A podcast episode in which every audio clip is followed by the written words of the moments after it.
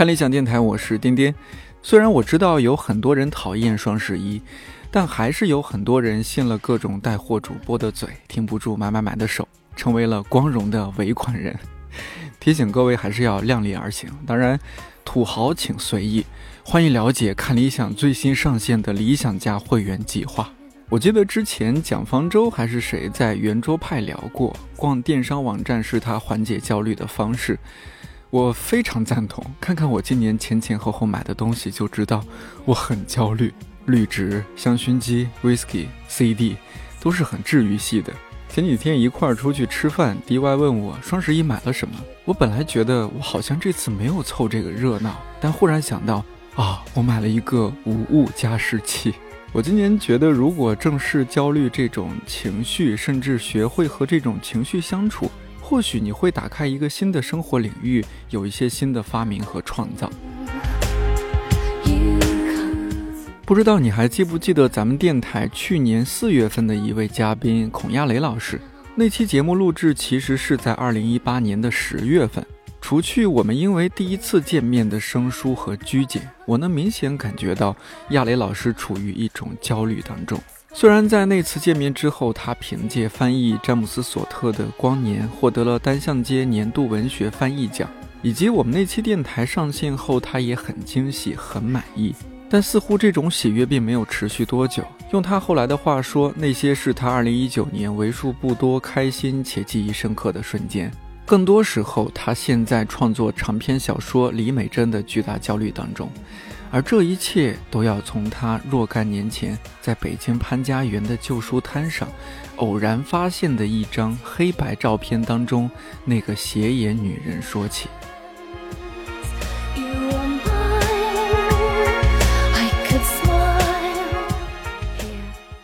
上一次见面已经快两年前了，对呀、嗯就是那个时候是二零二零一八，你说二零一八年十一月份，那那我的时间表就11是月我是二零一八年的十月正式开始写那个长篇的，就是我嗯。嗯嗯就是李美珍这个长篇，然后那个时候应该你来采访的时候刚刚刚刚开始，差不多。嗯，然后一直写到二零一九年的十二月二十七号那天，所以基本上就写了一年一年半不到一点吧。啊，一年半不到一点，然后基本上都是在北京写的，然后中间，呃，有一段有半年时间待在杭州的，待在莫干山那边。我不知道为什么我特别喜欢北京问，然后我每次这样讲的时候，大家都很都露出吃惊的表情。我的 我也很就就就是好像很多年没有听到有人说这么真心的说他喜欢北京，哎，喜欢什么呀？嗯，可能因因为他们待的太久了吧。然后我每次在北京都是有一些文学项目，然后待的时间也比较长，然后有个自己的小公寓，整体是比较舒服的状态。就是它是一种非嗯常奇特的状态。就是其实我的小说里也写到了，我是一个从从小然后一直以来受西方文化影响特别深的人，是包括我的写作，包括我听的音乐，包括我甚至我的食物，甚至甚至各种方面，我受西方影响都特别大。有时候开玩笑，有时候碰到一些那个汉学家，我有一个汉学家好朋友，然后呢，我就觉得很奇妙，就是他们。虽然是外国人，他特别温文尔雅，就是有一种中国古人的那种。对，我就觉得跟他开玩笑，我说你们是不是总觉得你们上辈的或者一些前辈的是中国人了？对而我是上辈子是西方人。方人然后这样轮回里面，我们又遇见了。但是，一方嗯面随着自己年纪渐长，我过了四十，我今年四十五了，我七五年嗯生的，然后你就会对那个中国的文化会感兴趣。以前开始感兴趣自然而然。然后到了北京以后呢，就是北京有一种气氛，就会觉得你，嗯，它相当相对于江南那种山间的一些地方，它更能让你觉得，哎，你是个中国人。然后还有一个就是奇妙的是，就是因为一些偶然的机会，也是因为写作这本书，嗯，我在北京逛很喜欢逛书店，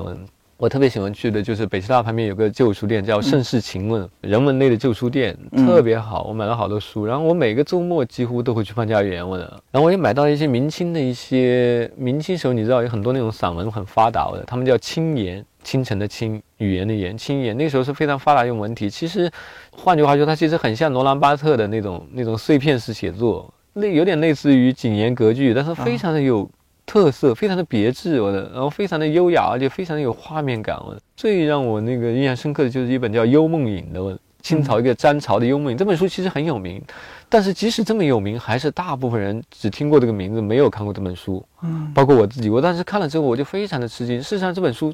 确实非常有名，而且梁实秋，我后来了解，梁实秋非常喜欢这本书，哦，而且他在美国还把这本书的部分章节翻译成了英文。我我发现就是。我们不是那么那么严格的说，不是那么学术化的说，我是个人觉得，我对一八就是鸦片战争以前，我嗯，一八四零年之前，一八四年之前，因为那个时候中国相对于比较完整，它没有受到过一个一个一个打开，嗯一直是一个比较封闭的一个一个系统在里面，嗯，所以所以你会发现一八四零年以前的中国文学非常好的，就是几乎我可以说在文学的各个领域都达到了最高峰，无论是小说、散文、诗歌就更不用说了。对，就现在，如果你再从某种纵向的角度去看，它跟它跟西方最先进的现在的后现代也好，怎么样也好，最先进的一些文化潮流又发生了某种像像像量子呼应一样的一种对应，跟时间重，我有个说法叫时间虫洞一样的嗯，那种连接，对，嗯就特别奇妙的。所以当时我就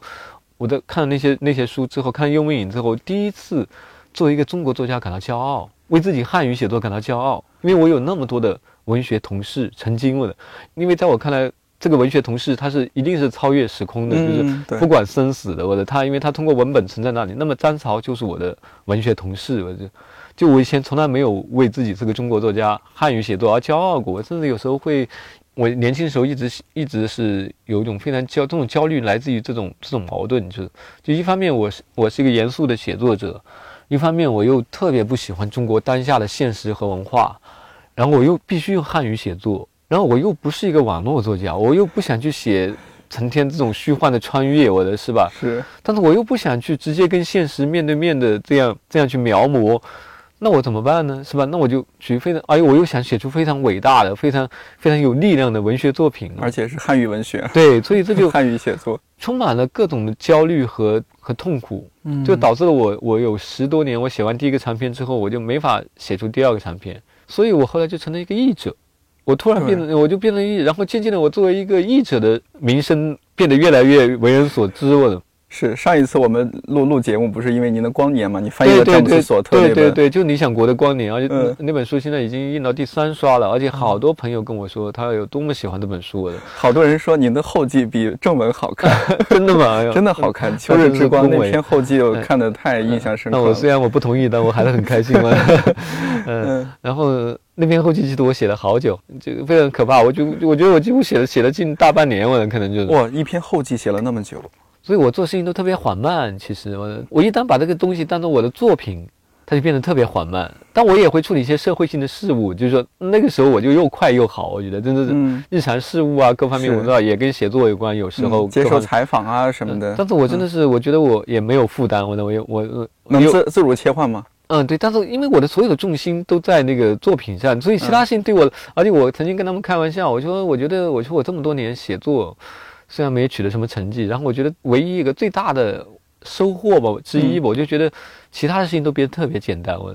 就别人都觉得特别难的，什么嗯。什么接受个采访啊，什么东西不知道说什么啊，或者嗯，对我来说都特别简单，我。因为我觉得我我顺手的事儿，不是顺手的事，就是我我那么难的事情我一直在做，所以以至于其他事情都变得哦，简单了起来，都变得简单起来，而且确实也变得简单了起来。嗯。然后，但这种简单，其实我觉得还是有一种，就像这次来聊天，包括我很多时候接受采访，很多时候参加活动，我都是不准备的。然后很多那个有时候主办方会很奇怪，他们会很担心、很对操心，嗯然后他们会发很多说你要给我一个提纲，要越详细越好。其实我都觉得，我就跟他们说，就越不详细越好。嗯，因为我一直相信直觉的力量，这也是我在呃写作这么多年，我我觉得我学到了一些很多东西。我觉得我这次我也特别，今天我也特别想跟大家分享。嗯我觉得其实所有行业都是一样，但是因为我是一个写作者，我觉得所有在一个行业里，如果你深爱这个行业，然后你又花了近二十年的时间去从事这个行业，然后你又在深爱它的同时，深受它的折磨，然后最终如果你能够走出，在某种意义上，多少程度上你能走出这个折磨，你能把这个折磨和焦虑变成一种产品，我呢，在我看来，其实小说也是产，也是一种产品。我的第一部小说叫《不施者不施者》，嗯那个是二零零三年就写完了。我刚好在我三十岁之前，那时候是我二十八岁嘛，那时候一种很天真的，也是一种很可爱的，很就是觉得三岁之前一定要写完一本小说，然后还真的写完了。然后上次你有聊到然后，然后他，当然他有很多问题，我的，然后他也受村上春树影响特别大，嗯但是也受到很多人的耻笑啊也好，嘲笑也好，嗯我就跟他们说，我说我觉得一个孩子长得像父亲很正常，我但这个孩子如果他不夭折，他能够继续长大，变成一个成人，变成一个老人，甚至他慢慢的会找到自己的风格，无论是他的长相，还是他的人生，还是他的经历，都会跟他的父亲不一样，可能甚至会超越他的父。他当然想超越他的父亲，但是这里面有很多因素，然后他会遇到不同的女人，不同的际遇，不同的时代，我。但是在他最开开始的时候，当他当孩子的时候，他必然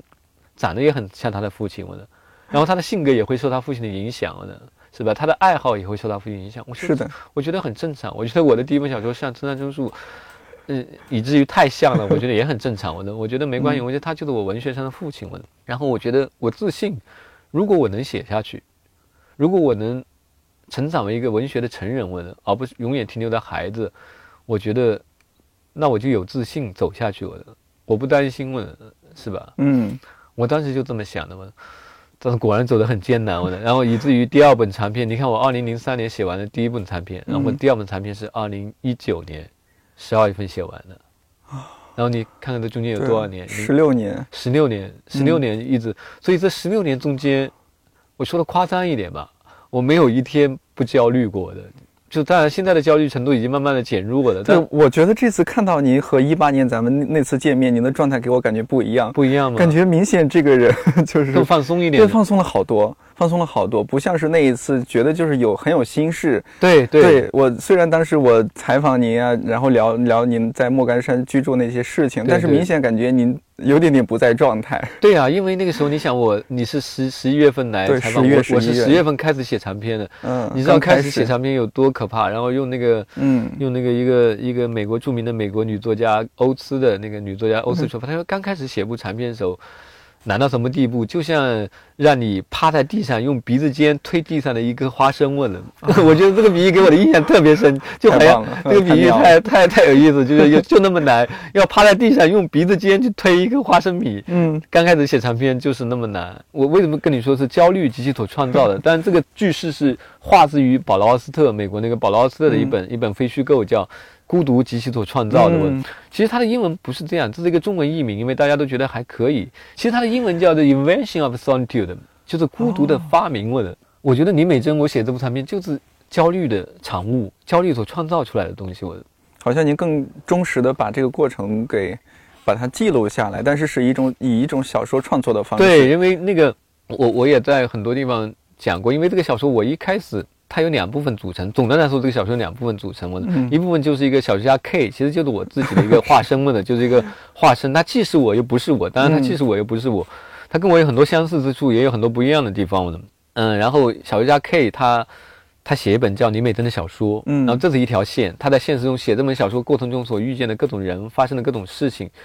然后第二第二部分平行推进的就是这本叫《李美珍》的小说。然后然后这部小说来源是什么呢？其实跟北京真的有关系。我这件，而且我就想跟大家分，其实这件事情讲起来特别奇妙。我曾经跟他们开玩笑，因为有时候写小说的时候，真会发生奇怪的事情。我就我在某种意义上，当然我本身是个神秘主义者，嗯但是确实。所有热爱保罗斯特的人也会发现，就是生活中充满了巧合和一些你无法解释的一些直觉、一些一些偶遇、嗯一些对应、嗯一些呼应。那那我您说一下那那比如说写李美珍特别有意思。一开始是怎么样呢？是我跟我的河南的译者叫林克，哦他正在翻译《红楼梦》，嗯前几天刚刚翻译完，交了校稿，他深受折磨的，太难翻了，把《红楼梦》翻译成翻译成那个河南文文的。然后他呢，他很喜欢我一个短篇小说，然后就发邮件想把它翻译成河南文，然后我们俩就认识了。后来小说也也翻译了一个短篇，我的发在那个河南一个特别有意思的一个老文学杂志，叫《向导》。我说这个名字真是迷幻，我的 爱的，就在在一个迷幻剂合法的国家，河南就用向导这个，它是他们非常老牌的一个杂志。嗯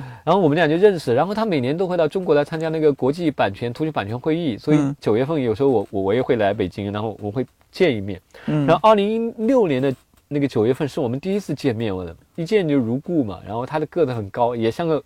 荷兰人本来就高然后很温文尔雅，然后然后他想找一本，因为他他是还是围城的译者，哦然后我们俩就一起约了去逛潘家园，我的。然后他想做梦一样的想找一本《围城》的出版，我的当然是找不到的，我的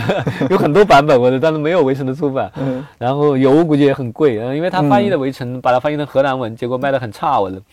然后他，然后，然后他说不知道为什么，他说荷兰人其实很讲究封面，但是把《围城》的封面设计的非常的难看，我的。然后我们就去逛潘家园，然后那个时刻我现在还历历在目。其实我在小说中也写到了，就是我在走过那个旧书摊的时候，你知道他们有时候会卖那些老照片吗？对我有看到我过。突然看了一嗯张照片，就是一个斜眼的女子。然后那个女子她长得非常中性，然后一开始你都分不出是男是女，但显然是那个清末的时候那种那种照片，因为她扎了一个髻嘛，头发，你知道以前啊古代人她，是而且她非常诡异，因为她一只眼睛斜得非常厉害，我的。但她的表情，你知道以前的老照片就非常的超脱，非常的宁静又肃穆，对，非常平和。然后我当时嗯看了，我就真的不知道为什么，我就被那张照片迷住。我觉得就好像，就那张照片，就是突然周围的世界都不存在，只有我跟那张照片。然后我就拿起那张照片，我就呆着看着那位。然后我就问那个小伙子，卖的那个小伙子，那小伙子，我现在还记得他的笑容，问的特别有意思。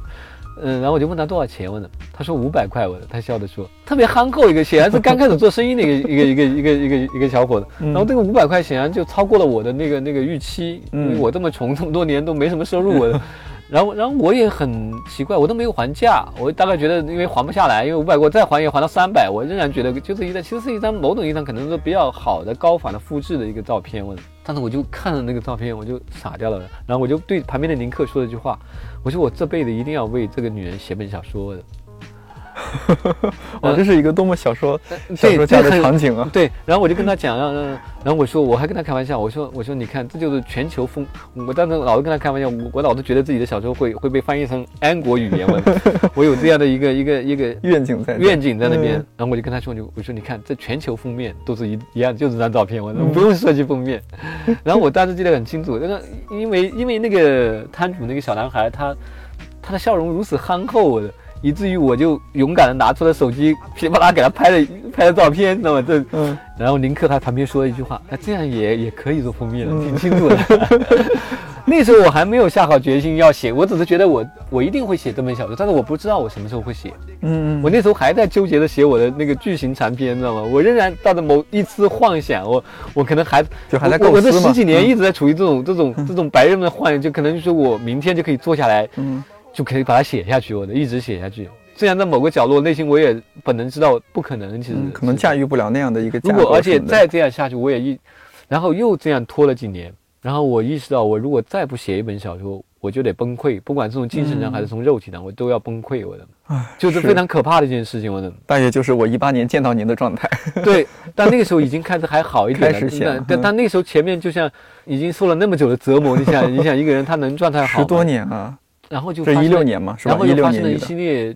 第一件奇妙的事情是我那时候住在莫干山的山顶，我嗯们山顶有套老房，那个朋友的老的别墅，而且真的是英国人那个时候侵略中国的时候，你知道英国人他们侵略亚洲的时候，他们一定要找一个夏天避暑的地方。对对对，因为我在这个书里也写到，我说即使看在上帝的份上，他们也无法忍受亚洲的这个酷暑的，知道吗？嗯他们以是。上帝的名义侵略亚洲了，嗯。但即使看到上帝的份上，他们也受不了这个苦，所以他们必须，你看他们在印度有大吉岭，大吉岭就是中国的莫干山，我的。是，嗯。然后包括福建也有块地方，也他们也建了很多别墅。就是他们侵略亚洲时候，他们要必须在夏天维持他们的生活质量，他们要在夏天找一个避暑的地方，因为嗯他们的英国不是没有这样的酷暑的。是，所以这就是莫干山的来源。后来就来了很多那个上海的富商，超级富商，大家就是最多的时候山上大概有六百多栋房子，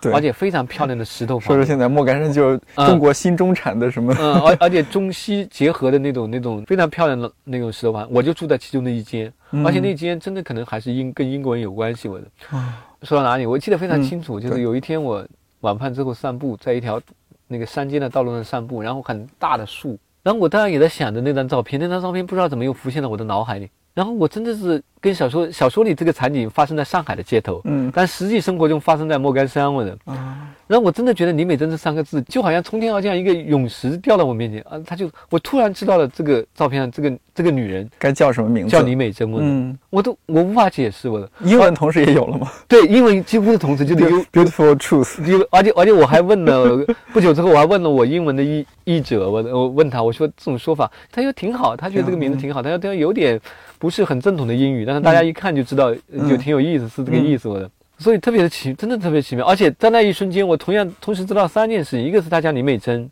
一个是这部小说叫李美珍，一个是英文名叫《You Beautiful Truth》，嗯然后另外我还知道这个人是个神婆。哦，就这样，突然这个小说本就就就就在某种意义上像礼物一样的掉到我的面前，他他已经他这个小说的种子已经从天而降，落在您的心里了。对他已经这样，他就这个种子已经存在，他是一个神婆。嗯当时就意识到这可能发生在一九零零年，因为刚好是个特别好的数字，是个。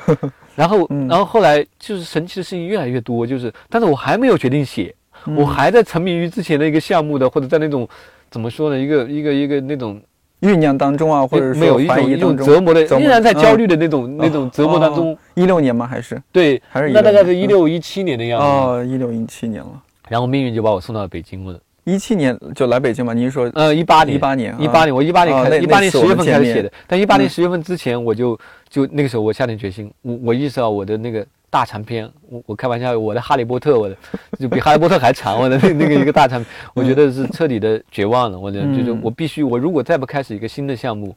我就会从精神到肉体我都要崩溃，我会被嗯击垮。如果我还想继续活下去，继续作为一个作家，嗯作为一个人活下去，我就必须作为一个父亲，作为一个丈夫活下去，我就必须要要要开始一个新的这样项目。那我的选择就是李美珍，然后刚好真的很奇妙，然后北京居然突然就有个鲁迅文学院办了一个翻译家培训班，问嗯，而且鲁迅文学院它有个叫作家高级研讨班，其实是挺难进的，而且我又是一个这么一个不爱社交的人，我基本上是没有交往的。但是那一那一年，它居然是一个翻译班，嗯，那那我刚好前面这么多年我一直在做文学翻译，在文学翻译上也积累了一定的声名，所以你很难不认为这是命运的安排。对就是说对对哦那而且我就毫无障碍的来到北京了，就没有任何人跟我竞争了，无法竞争。我我既有实力，又有又有那个，嗯所以我就来到了北京，然后住在你中国文学馆旁边的里面，嗯然后打开窗户就能看见中国尊我。有时候空气好的时候看得很清楚，空气不好的时候就看不见我的。是，但是中国尊始终在那，我的。嗯然后那个时候就开始写，就是你见我的之前一个月，哦我开始写李美珍。嗯，在一个文学场景当中开始构筑您的一个新的文学的一个，对，但是至少我没有很在意那个文学场景，我在意的是、是北京给我一个这么小小的一个空间，让我可以嗯集中精力在这里。就像我跟你说的，我为什么爱这个地方？我既属于这里，又不属于这里。嗯，对，我是一个悬浮的悬浮的居留者，然后我在、又在创作一个项目，一个薛定谔的状态，呃一个一个对，然后我就开始，但是开始写。其其实你你来采访我，我状态肯定是不好的。嗯我正在用我的鼻尖推一个花生米，而且我我根本不知道我要怎么写，嗯我只有个非常大概，当然我有个大概的方向，我知道这本小说会分成分成两部分，会有两条线索，一条线索是是现实中的线索，就是写嗯。小说发生的事情，嗯。一条线索是一九零零年的李美珍发生的故事。这只是个非常大致的一个一个思路跟方向，我我根本不知道会发生什么，我也不知道我能够写多好。我当时就跟你想了，我现在突然想，我当时还讲得很清楚，我说为什么这件事情重要，因为我不知道它会怎么样，我是，这种是不是大部分作家面临的状态？我觉得，我不知道，因为嗯我、我我特别就喜欢抽象的思考问题，我的就是说，就是说，当我去思考或者说我找一个参照对象的时候，我往往不会拿我周边的同时代的人来看，嗯特别是因为我从事这个行业，事事实上，我认为我在某种意义上嘛，极端一点说，所有的行业它都是超时代的，当然文学更加更加集中一点，因为因为我觉得我的我就可以跟托尔斯泰，我就像就像罗兰巴特说过一句话，不管作家的级别如何，在创作意义上他们是平等的，嗯就在创作意义上，我跟福楼拜、跟托尔斯泰是平等的。我是就虽然我我的作品没有他伟大，嗯但是但在创作意义上，我们是平等。我跟莎士比亚是平等的。我的，但我不觉得我跟网络作家、某个网络作家是平等的。虽然他赚了可能一千万，我，就你知道这是嗯从从创作意义上的。对，这样的一个文学意义上创作所以，所以我觉得你你问的这个问题，就是我当然知道很多作家都会，我巴黎评论访谈集里很多，但我很少看到中国，但我也不太看中国作家访谈。啊但中国作家访谈很少会提到他对，要么中国人太精明，要么要么中国人太不在意这个，然后他们很少会谈及自己的焦虑，或者说或者说自己的那种创作的日程也好，或者创作的程序也好。是因为您刚刚说到这儿，国外的作家里，你会发现很多、他们都处于这种就是黑暗中的。故意让自己处于，那我们看大卫林奇，不知？难道王家卫不是故意让自己处于黑暗中吗？谁不想知道明天一切都安排好了，是吧？嗯但是如果你意识到明天安排好了，那多没劲啊！对啊，如果有人告诉我李美珍这本书一定会卖一百万册的，那我可能没瞬间没了期待，就是可能第一反应是很开心，第对二很开心，但是慢慢的你会觉得这 这这不对劲啊，这不是一个生命的。正常的生命的一个程序，正常的生命的意义就在于你不知道，嗯正因为不知道，所以你才有创造力。接着回来说说那个李美珍就嗯写之后，我跟你说还发生了很多，嗯就我我知道这个我面前的一片黑暗，我知道我要我要走到一个地方，但是我不知道那个地方会怎么样。我知道这是一段漫长而又奇妙的旅程，我的，但它有可能变成一个走错路的旅程，我也可能掉下悬崖，我也可能抵达我我做梦也想不到的，比我想象中更美妙的一个一个地方，我的。那之后又发生了一些什么？就是发生了特别多神秘的、奇妙的事情，我就举几个例子吧。嗯，举个例子说一下。比如说我我只是心血来潮的把它定在一九零零年我，然后我就开始上上上网搜一九零零，我就发现一九零零年发生了很多很多事情我的粗略的这样总结一下，一九零零年正是普朗克那个发现量子力学奠基的那一年我，义和团运动也是那一年，然后八国联军第二次。第二次侵入北京过的，一九零零也是那然后第二次火烧圆明园，但但没有第一次厉害，但是也很厉害。第二次火烧圆明园，然后还有一个我最爱的一个哲学家尼采去世过的，嗯所有这些东西都都连接在一起，都从一九零零零年开始。开头我不是在北京写的吗？而且甚至写的时候那个时间段就发生了某种呼应，就时间好像跟那个小说写的时候重合的。特别是当我写到作者意识到那个他把那个林美珍设定为四十岁，那就意味着算一下他出生于一八六零年，我然后我又去查一八六零年，啊，我又傻掉了。一八六零年是第一次火烧圆明园，我的。当时是英法联军吧？对，英法联军烧，烧非常厉害的一次。嗯但是我还记得非常清楚，我是坐在那个鲁院的另另外一个那个房间里在写这篇，我突然意识到，就在离我不远的地方就是圆明园文。嗯然后他在一八六零年和一九零零年的时候都被烧过两次嗯而且那个是对于对于中国人，对于中国文化，那是一个就是挥之不去。我觉得那就是中国的九幺幺说的那个一点。所以后来九幺幺一个重要的意象出现在我小说的后半部分，我的，我觉得我在我小说的后半部分，我觉得我觉得这是人类历史上三个非常重要的，一个就是那个纳粹大屠杀，我的集中营的事件，对，一个就是火烧圆明园，我的。但并不是说他在死亡人数上什么有有什么，只是说他他像某个节点，你明白吗？嗯当当然一开始的时候我还没有想到纳粹跟九幺幺，我我只是圆明园，而且我又是一个中国人，就像我之前我们讲的，我又是一个那么西化的中国人，嗯我从小一直听着西方音乐，看着西方文学长大的，几乎很少喝茶，一直喝咖啡。我的昨天还有朋友说，他说你你这样写很可能会被人骂。出版之后，我说我我只是很真诚、很很诚实地说出我这样的问题，而且我我在我四十多岁的时候，在我开始写这篇小说的时候，在我想起火烧圆明园的时候，我甚至都忘记的是火烧圆明园这件事情。我当然知道发生过，但是我觉得大家你现在随便去地铁上问一个人，他可能报不出准确的年 年代。我的。嗯甚至很多人会会搞错，以为是八国联军，但是你还知道，一八六零年烧的最厉害的第一次是英法联军。对，然后你作为一个中国人，你就会觉得，我当时确实有这种复杂的情感，就是最后你会觉得自己有两个母亲，我的，然后一个母亲是生你的母亲，嗯一个母亲是给你乳汁的母亲养母，嗯，然后你会发现是这个养母谋杀了你的生母，嗯所以你现在就面临这样一个情况，你你到底到底该怎么办？我的，你你面临一个一个栓听起来像是神神话里面的故事。对，因为它就这就是一个，因为所有的神话其实就其实它都是有一个，就是最抽象意义上的人类面临的困境，对，都是通过神话来表现的，你知道吗？嗯所以完全你可以把它想象成这样一个神话：你有两个母亲，一个生了你，一个用她的乳汁养了你，然后你后来发现，给你乳汁这个母亲嗯杀害了你的生母，她就是你的生母的杀人凶手，嗯你怎么办？我觉得这在某种意义上也是很多中国年轻的知识分子，包括年轻人的一个困境。我的很多人都是听着西方音乐，看着看着西方的电影长大的，嗯但同时你去看历史，你就会知道，这是这种文化嗯扼杀了中华古代的文化。我的我他侵略了中国，中国古老的文化系统完全是被他们所侵略、所伤害的、所嗯谋杀的。但这里面也有人性的原因，或者也有利益的原因。英国它是为了自己的利益，但它也有个历史进程的原因。就你这样一个封建社会发展的一个顶点，它必须要由外力来打破对它，他必须要破嗯坏。作为一个国民来说，作为一个中国人来说，你又不得不面对，不管怎么样，你不管什么历史事实，你母亲就是被他杀了，我的。情感是复杂的。而且就像我后面一个人物说的，不是火烧圆明园，就是火烧别的园，我的。嗯，但你仍然在情感上，你面临一个巨大的道德上的一个两难的一个境地，我的。所以慢慢的，然后然后开始呃，然后我接下来我就要讲几个听上去有点荒诞，甚至有点荒诞的故事了。然后我不是住在那时候我住在那，就你采访我的时候，我住在另外一个鲁迅文学院，我嗯，因为它有两个校区，新的校区在中文学馆那边，我对，就是可以看到中国尊的那个，嗯。在那个地方我写了大概五万字林美珍的开头了。然后在我开始写林美珍的头几天，我刚刚住进来开始写的时候，然后你知道我们那个地方是是类似于单身公寓这样一个结构跟模式，是我是。然后每天早上会有个阿姨过来打扫卫生问的，嗯。帮你简单的搞一下卫生问的，就像宾馆一样的这种。嗯。然后第一天我一打开门问的，那个阿姨是一个斜眼，跟我要写的李美珍一一模一样。就是也是个斜眼，但是他们长得当然是。长得当然不一样，嗯她没有她她是圆脸，李美珍嗯。是一个瘦瘦的脸，嗯。然后她的斜的呃眼睛也不一样，一个左眼一个右眼，但是问题是这样的几率高吗？当你写一个斜眼的女子的小为主角的小说的时候，突然你打开门，第一天给你每天给你来搞卫生的阿姨是个斜眼，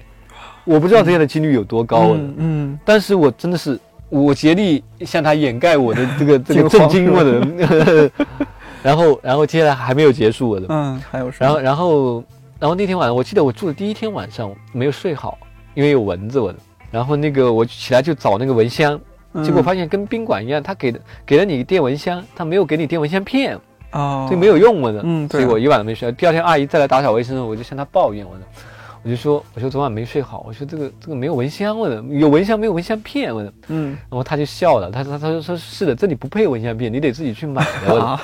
然后然后过了一会儿她就打扫卫生，过了一会儿她又来又来，她说、我这里有几片蚊香片，你拿去用吧，嗯哦，没关系，拿去用我的。我说好的，谢谢我的。然后我就第二天晚上我就用了那个蚊香片，就没有蚊子了。嗯然后这是第二天，那嗯第三天我门一开，哎，换了一个阿姨，那嗯我就但自然我就会问她，我说哎，以前那个那那个阿姨去哪了？我说，嗯她说她有事回家了，不干了。我说，我当时就非常吃惊，我的，就似乎好像这是难道。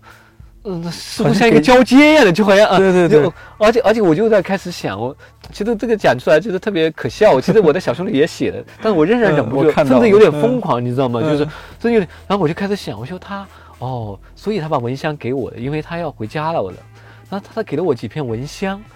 然后这蚊香这个词，我就觉得，哎，跟另外跟文学这个发音难道不是很相近吗？而且我再去想想，再去疯狂的想想，如果我反过来推，嗯。我要给文学这个词找一个发音特别相近的，嗯。在物质上可用的一个词，类似于咖啡，类似于杯子，类似于类似于那个眼镜这样的词哦，嗯，那我想不出一个比蚊香更加相近的词嗯哦，所以我觉得这个太太太奇妙了，太嗯神奇了，然后又很疯狂，我的嗯。不至于吧？我嗯不至于有这种事情了呢。杨洋老师，我我觉得我得在电台里先说一下，可能就是 我觉得很多朋友可能会不理解，觉得这种创作上的这种癫狂，这俩人有病吧？嗯，但我我我特别能够理理解你这种感受，就是当你在创作一件什么事情的时候，你确实会把平时看到的平常的东西，就平常你不会多想，但因为你处于这样对你，但是你嗯处于这样的故事当中，这样的场景当中，因为你一旦决定创作，你已经进入一种场景了。对对对，你会把那些所有平常的场景，你会把它去发散去想象，对，而且而且你会赋予嗯它意义，赋予它意义。对我觉得这是创作过程中非常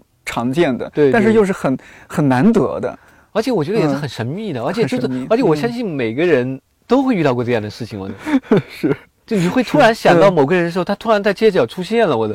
或者呃类似于这样的，或者说，谈恋爱的时候也出现过。对呀、对呀、对呀、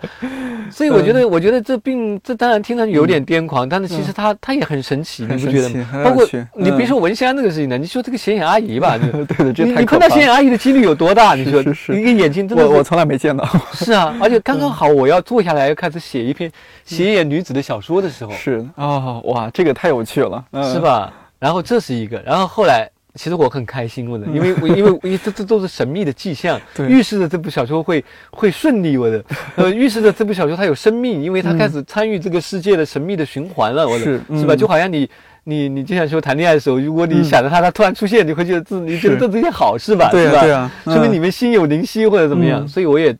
我也充满了信。虽然你也知道我在黑暗中，我不知道这个小说会要往哪发展，但至少这是个嗯吉兆。我决定把这视视视为一种吉祥之兆，是吧？然后我就写了五万字大概，但是写完五万字之后，我我又陷入个停滞，我非常状态非常糟糕的，因为我对这个哦五万字，我我越写越越觉得我我不知道要往哪里走我的，我找不到方向我的，我好像就是。嗯而且我对写下的东西也不满意，我的，我甚至想要放弃，我都我又我又开始进入我那个恶性循环，因为因为因为因为最美妙的事情其实就是放弃我的，然后重新进入一个白日梦的状态，但那个非常可怕，你知道吗？那因为你重新进入那个一个死循环，其实是一个。是。然后那时候刚好写完五万字之后是二零一八年的年底，啊然后我那个那个项目就翻译家的项目就结束，我回到了杭州，回到我莫干山的那个那个我的小屋，然后我又开始那个时候真的就是硬写，就是就是我我心情非常糟糕的，我就是不得不写，而且我完全找不到方向，我就当然我知道大概的情节是什么，但是我非常厌恶，包括我写下的前面几章我也很厌恶我的。因为我不知道它是个什么东西，我的，然后我也不知道它会怎么发展，然后我也对它不是很满意。说实话，我从来就没有满意过。说句说句说句老实话，我的，嗯 然后非常焦虑，我的那那个时候陷入一个新的焦虑，我的就是我真的不，我甚至是真的想到过放弃我的，因为我不知道嗯那个东西怎么样。后来我有我记得非常清楚，那是四月份的时候，春天快要到来，我坐在那个我的那个乡下的房子里面，那院子里的月季，我种了很多月季，快要开了，我的。一九年四月份，一九年四月哎，差不多是我上期节目剪出来上线的时候啊。对，那个可能是少有的开心的几件事之一，因为都很郁闷，因为那个小说写的嗯写的真的是那个很嗯很煎熬，然后嗯我都不知道能不能进行下去，我的。然后在乡下，然后我记得非常清楚，那是四月的有一天，我的，我开始写，他遇到一个人物，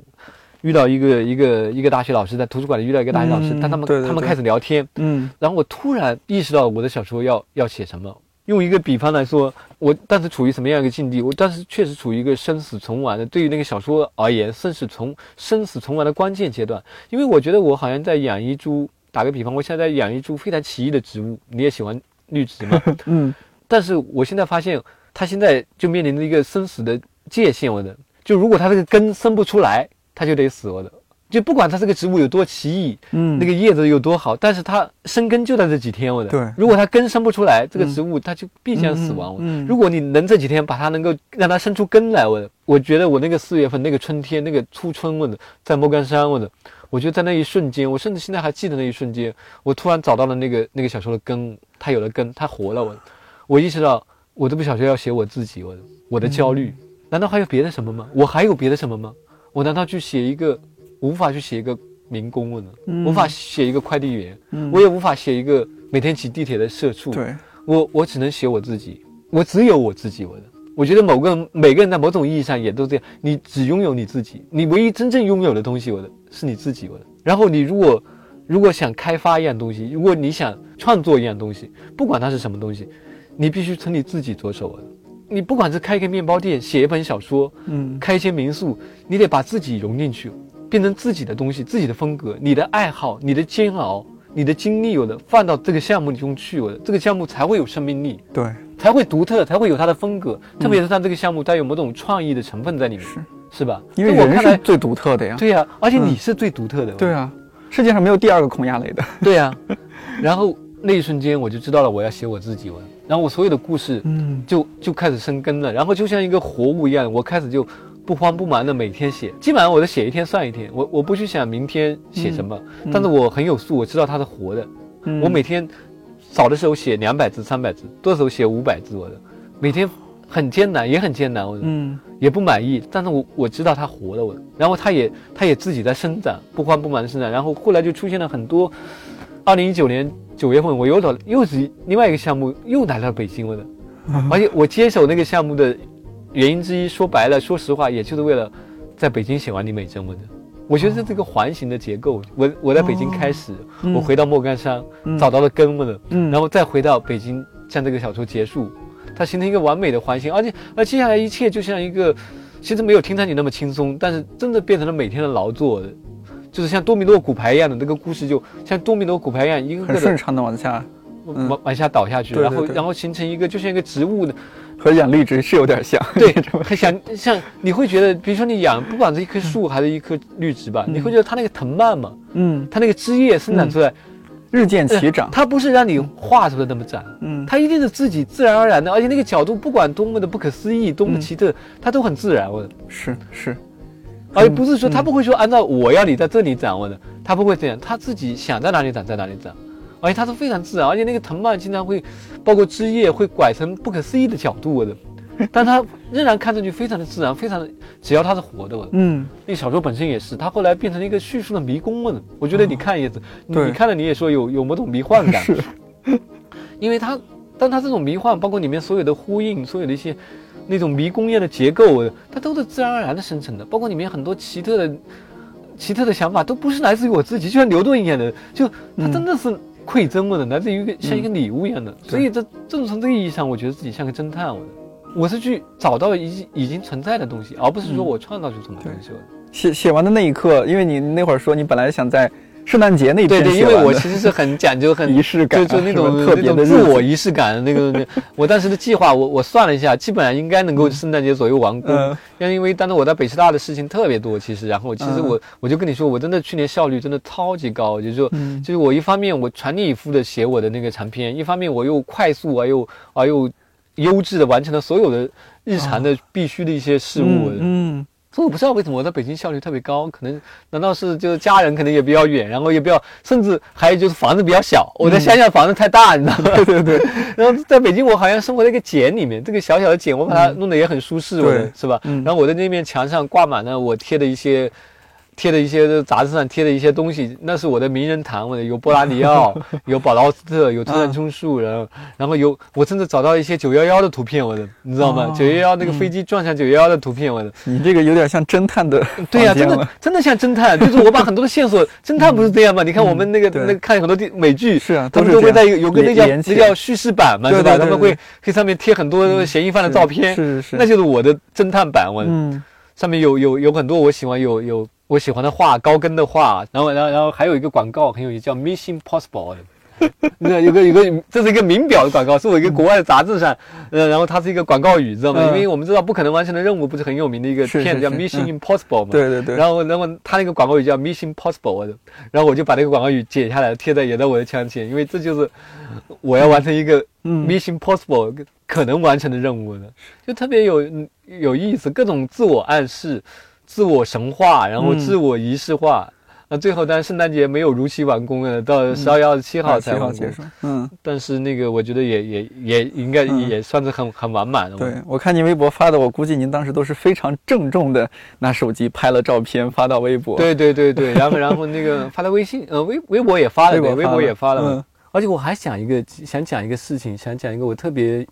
对我有感悟的事情，就是我前阵子读了一本尼采的一一本书啊，嗯就我们有一个传统的观点，所以叫发生的过去的事情无法改变，是不是有有这样？这个谁都知道。嗯但是那本尼采的著作，呃，是一个美国理论家写的尼采的著作，他给了我一个特别大的启示，你知道什么？过去可以被改变，怎么被改变呢？通过将来改变我呢？那个，比如说我的小说就这个例子，我过去的十年不都没写出小说吗？嗯不是什么好事吧？我、嗯嗯啊很焦虑，我自己也弄得很糟糕，很焦虑，身体也不好。嗯这无法改变的事实，不是吗？嗯已经过去了。但是现在我在某种意义上改变了这个过去，我让所有这些过去都成了我小说的一部分。我的，而且没有这个过去，我就写不出李美珍。李美珍也缺乏她某种某种力量，她的根来自于这个过去，所以我改变了，让这个过去变得如此的必须而光芒四射的，在某种意义上，让这个过去成了通往通往成功的一条路，变变成我的。但是如果我不写出李美珍，嗯如果我没有写出李美珍，他就是过去就摊过去就在那儿的。过去就非常糟糕的一个过去。对对对，嗯但是现在我改变了过去，我嗯通过将来，通过某种意义上的将来，甚至我意识到，我再举一个例子，更加那个的例子，我的亲妹妹，我一直找不到男朋友。当然表面上看很很快乐，我觉得所有的城市 city girl 都会有这样的感觉，好像很快乐，嗯没有男朋友，但是我很开心啊，我有朋友，有闺蜜，我有自己的工作，收入也很高，我甚至有自己的房子，是吧？嗯嗯我有自己的宠物，但是我觉得，我作为他哥哥，我也知道，他内心的深处肯定是渴望一份真正的感情，我嗯一份真正的激情也好。然后，但是到四十岁的时候，遇到一个葡萄牙男人，两个人一见钟情了的。哦然后去年在疫情之前就嗯嫁到了葡萄牙，啊我刚刚生了一个可爱的混血儿女儿。我哇但是我就觉得婚礼上，我就觉得，在某种意义上，如果他不等待这么多年，嗯他就碰不到这个这个人了。哦，所以通过这件事儿改变过去了他。改变过去了，他把过去这件事情变成一个非常重要的途径。这个是我我我我我以后一定会以此为再写一篇或者一本小说。我觉得这是个非常重要的一个有趣的事情，就是原来过去是可以改变的。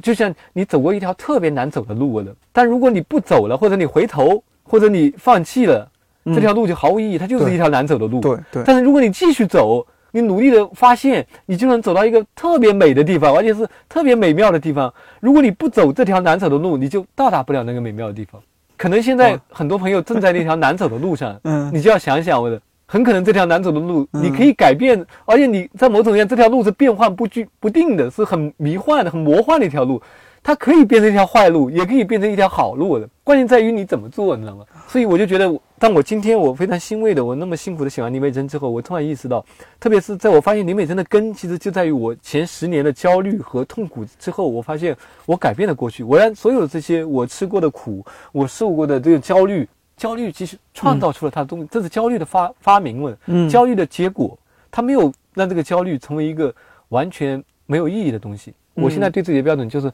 我要写的越来越好。我希望我能一直写到像托托耶夫斯基一样，越写越好，写到七十岁、八十岁嗯，一直写到呃临死那一刻。我的，然后我希望我能写的越，因为你知道，大部分作家都是达到高峰，都是在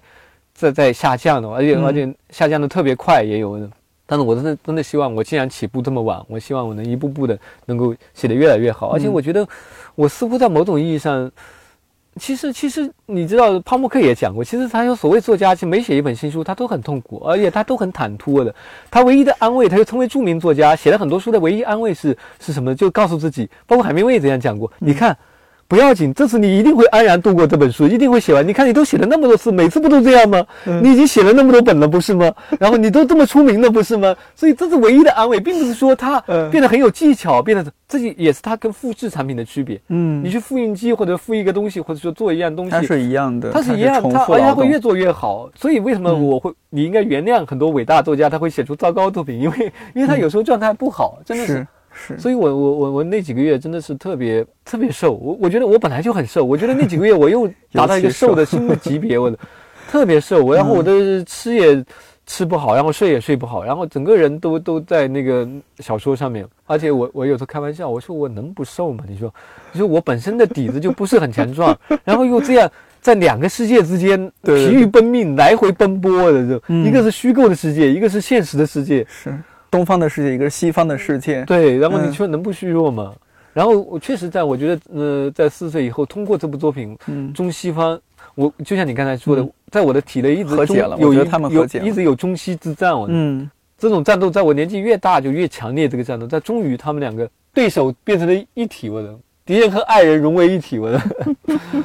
而且我觉得我也找到了一个感悟吧，我觉得就是我就是我，我的任务不是说做成什么样，我的任务是把我做好。你四十，相当于四十四岁对，才想清楚这件事情。对啊，但我花这么多年，然后那个，但我觉得非常重要的，嗯，然后包括很多评论家会跟我讲，林美珍还好一点。其实林美珍里面你会让林美珍那很有意思，就是他提到了很多这个作家的自己的小说，都是我自己的小说，就是《不食者》跟《火山旅馆。我本来还想换个名字，后来我索性不换，就是这个名字，让它变成一种，就像你说的真假真假难辨的一、一种效果的。嗯然后他们也经常说说孔耀雷，你搞翻译还可以，你写东西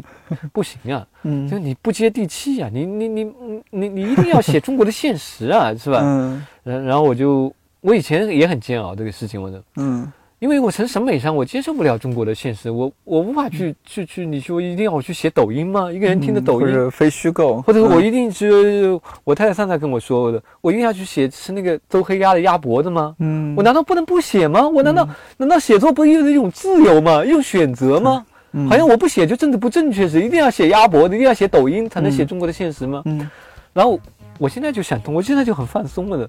我就是我，嗯我我说我就做我吧，我说我已经四十多了，我跟那些评论家朋友讲，我说我已经四十不惑了，我现在也不迷惑了，嗯，即将到五十知天命了都。对，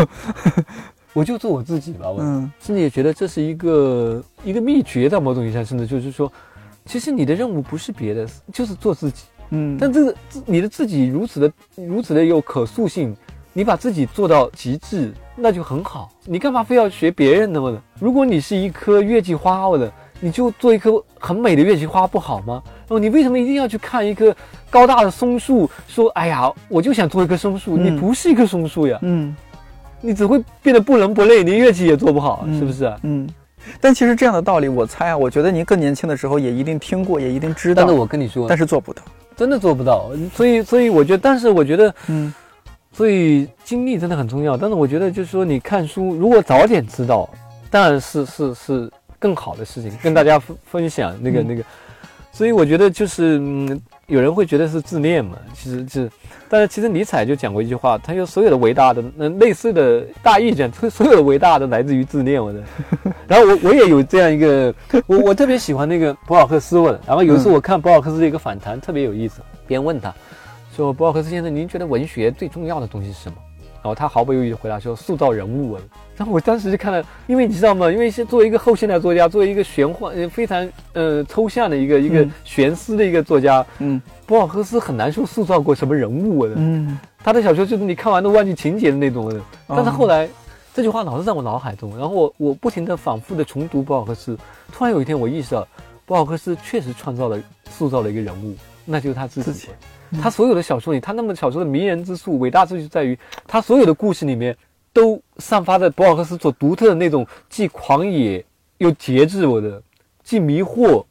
又清醒我的，既既幽默又自嘲，而且那种自嘲不光是对对这个世界，也是对于自己，就那种既狂野又优雅的那种姿态。我的读几句你知道这是博尔赫斯，这就是他塑造的人物啊。那我们去看保劳斯特，去看村上春树，去看帕默克，都是如此。优秀的作家莎士比亚都都是是如此。所以这是所有的伟大的艺术家都在做的事，在做的事情，就是把自恋提高为艺术的，嗯难道不是吗？而且我觉得这也是艺术的一个特别大的功能，问的就是把你特别个人化的一个体验，提升为一个公共的体验。我的别人会说啊，你那点自己的事情谁会感兴趣？其实，在我看来，所有人的问题都是差不多的。其实，如果从一个抽象的角度看，都是有共通之处的。而且，艺术的美妙之处、伟大之处在于它像一个多棱镜。你难道没有这样的体验吗？你听听一首嗯歌，你看一本小说，你现在会有人会说这样的话，简直好像为我写的，好像是唱给我听的。嗯，大家都会说这样的话。是是，其实他嗯当然不是唱给你听的，我当然不是当然也不是嗯写给你的，但是那就是他的伟大之处。他嗯他让你看到自己，它像一个钻石，你知道？你知道好的钻石是怎么样？越好越贵的钻石是怎么样的？它的那个切割面越多，切割面越多的钻石越贵，然后切割面越多的钻石它越璀璨，因为它的光线它能折射无数的光线，特别美。其实这就跟小说艺术一样的，你你会觉得托尔斯泰，包括一个美国作家，他特别喜欢米德尔马切，文他每年都要重读一遍米德尔马切，然后包就像我每年都要重读托尔斯泰的那个《阿拉卡列涅娜》。你你不同的年龄段，你都会认同其中不同的人物，然后你又都有不同的感悟，你都会觉得是为你而写。我谈恋爱的时候，结婚的时候，对呀。婚后有了孩子，对呀，对对，你出轨的时候你就会不一样，跟你看的时候是吧？但当你老衰老的时候，你会觉得不一样。是。所以伟大的作品里，它就像一个美妙的钻石，它的切割面无数的切割面，所以每看一次好像是给他对又多了一个这这也是卡尔维诺说为什么读经典，这就是文学，我觉得艺术的伟大之处，真的是，是经典的文学的伟。而就像我特别喜欢保罗·策兰的一句话，我我就跟别人说，我说你如果说觉得所有的艺术家都是把自恋提高为提升为伟大，这句话就是很容易被误解嘛。自恋，我就用另外一句话是最好的一个阐释，就是嗯那个伟大的德国诗人策兰，他有两首诗我特别喜欢，嗯两句话叫“当我是我的时候，我就是你”，你只有做你。你才能影响到别人。我呢，如果你都不喜欢吃你自己做的面包，你怎么可能让顾客喜欢你吃的面包呢？那你就是个骗子，而且你这个面包店必将倒闭。我的，我想跟大家分享一个小故事，我就大概是双，反正是看《双峰》第三季，我是在莫干山看的。我、啊我特别喜欢双峰，特别迷恋双峰。然后双峰第三季出来的时候，我还有点担心，我说因为有那么多好的美剧在之前，我像有有有有 Breaking Bad，有有我超级喜欢我也超级喜我欢，超喜欢，超喜欢 Breaking Bad，我就觉得嗯他、这老爷子会不会超级有压力？结果我一看双峰就就被他震撼，他根本不在意你那些你你你那些既有的那些所谓的他他根本说他看不上眼也好，嗯说他超越他也好，他完全按照自己的风格来。我哦，双峰第三季非常成功，而且每一每一集的结尾都有一个在一个酒吧里都有一个歌手唱歌，有一个乐队啊或者歌这个我要去看一下。嗯特别棒。我嗯然后我想讲的就是有一天晚上，那个有个歌手出来，那个歌手我从来不知道，叫 Lisa，一个一个女的，然后她那首歌叫 Wild West，我的，然后我我一边看啊，我不瞒大家说的，就我一边看我一边泪流满面，我我是一直哭着看完跟听完那首歌的。但那种哭是非常幸福的一种一种哭，就是不是那种真正的悲伤。我觉得其实文学也都是，就是文学里当然有悲痛的部分，但是它往往就像亚里士多德的说，它有一种移情和净化的作用。让你、嗯让你模拟化的体验悲伤，然后嗯这样提高你，我觉得提高你抵抗这个世界的能力。我你会变得更加强大。当时看双峰那个字，我为什么会泪流满面？一方面是因为那个歌手他那种姿态特别迷人，我们可以用一个潇洒这个词我的。然后更关键的是他那首歌的歌词，它叫 Wild West，大意啊就是这样，就是说这条路多么的难走，我再多跨一步就会粉身碎骨的。嗯，但是我仍然孤身一人走完了 Wild West，我的就狂野的西部我的，它翻译过来其实就是荒狂野西部。其实，但是我看到我我其实我知道为什么那么打动我，就是它就像唱给我听的，因为那时候我正在处于中西文化 之战里面，然后我也在煎熬的写我的小说，嗯因为我就是长年以来我都是这样一个人，我我在文我也没有得到中国文坛的认可，然后我一直在默默的写小说，然后但我的作品也不多，我写不出来，然后我一直在翻译，但是我一直怀抱着这个写作的梦想，我的。然后，然后我又是那么西化，就好像我一个人走在一个 Wild West 的一个一个一个一个环境下，而且我真的感觉我再多跨一步，我就会有我就会掉下悬崖，我的。所以那首歌我就觉得是唱给我听的，有一种悲壮的英雄主义啊，在在里这面有。有一种在，但是他又又又是一种以那种无所谓的那种那种态度，不是那种悲情的，你知道那种那种很很悲情的态度，又是一种无所谓的态度唱出来说，我一孤仍然孤身一人呢，而且最后他还他又唱到他他唱到我离家很远，但是我相信我还有希望我的。当然这首歌当然不是写给我的，我的。嗯。双峰当然也不是拍给我的，嗯。但大卫林奇这句话也适用大卫林奇，适用于这个歌手。当我是我的时候，我就是你我的；当他是他的时候，他就变成了我我的。所以我有自信，当我写自己的时候，它不是一个普通的自恋，它会变成你的故事我的。我觉得这也是我写作的目标，这也是文学的意义所在。我觉得，也是所有艺术的意义，我们去欣赏艺艺术的意义所在，不是吗